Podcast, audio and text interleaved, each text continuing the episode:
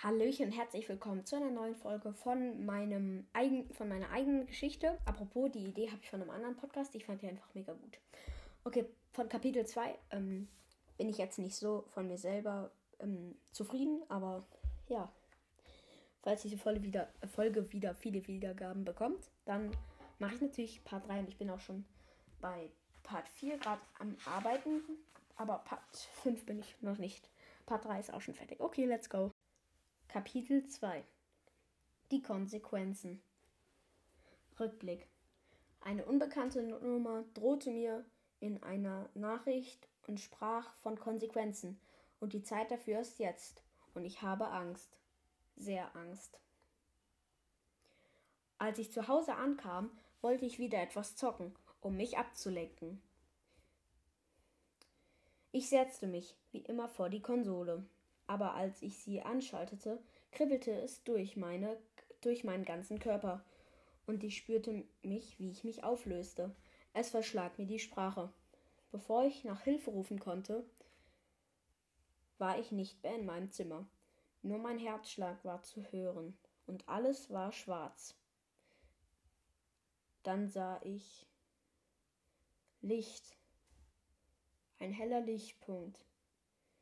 Ich ging zu ihm hin, und er wurde immer größer und größer, bis ich nur noch weiß sah. Dann stand ich dort, und es kam mir so bekannt, aber auch unbekannt vor.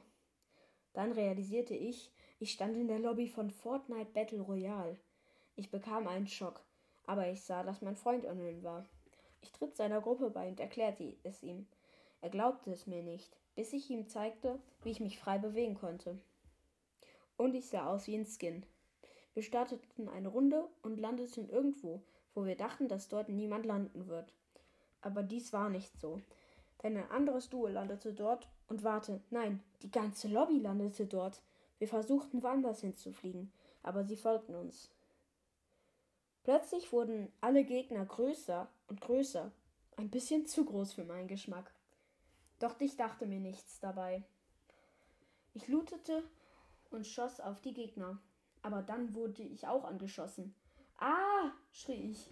Ich spürte echten Schmerz. Nicht gut. Gar nicht gut. Ich trank einen, ein paar Schildtränke. Und irgendwie schmecken sie nicht gerade lecker. Aber das ist nicht schlimm. Wenn gestern denn jetzt fühle ich mich stärker. Dann, dann fühlte ich mich bereit, als alle Gegner zu bis alle Gegner zu Wölfen wurden, die mich angriffen. Ich hatte nur noch ein Leben, denn ich hatte mich eingebaut und, und, und nahm ein Medikit. Aber als es fertig war, war ich tot. Alles war wieder schwarz. Dann sah ich, ich war auf dem Papierkorb und wurde dann reingeschubst. Mein Rücken tat weh, weil ich so tief gefallen bin.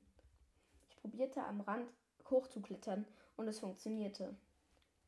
Unten im Papierkorb waren noch andere Leute, aber die waren wie wir, die sahen aus wie Viren. Also, als ich oben ankam, war ich echt erschöpft. Ich sah eine Papierkorbwache. Es war die, die mich runtergeschubst hatte.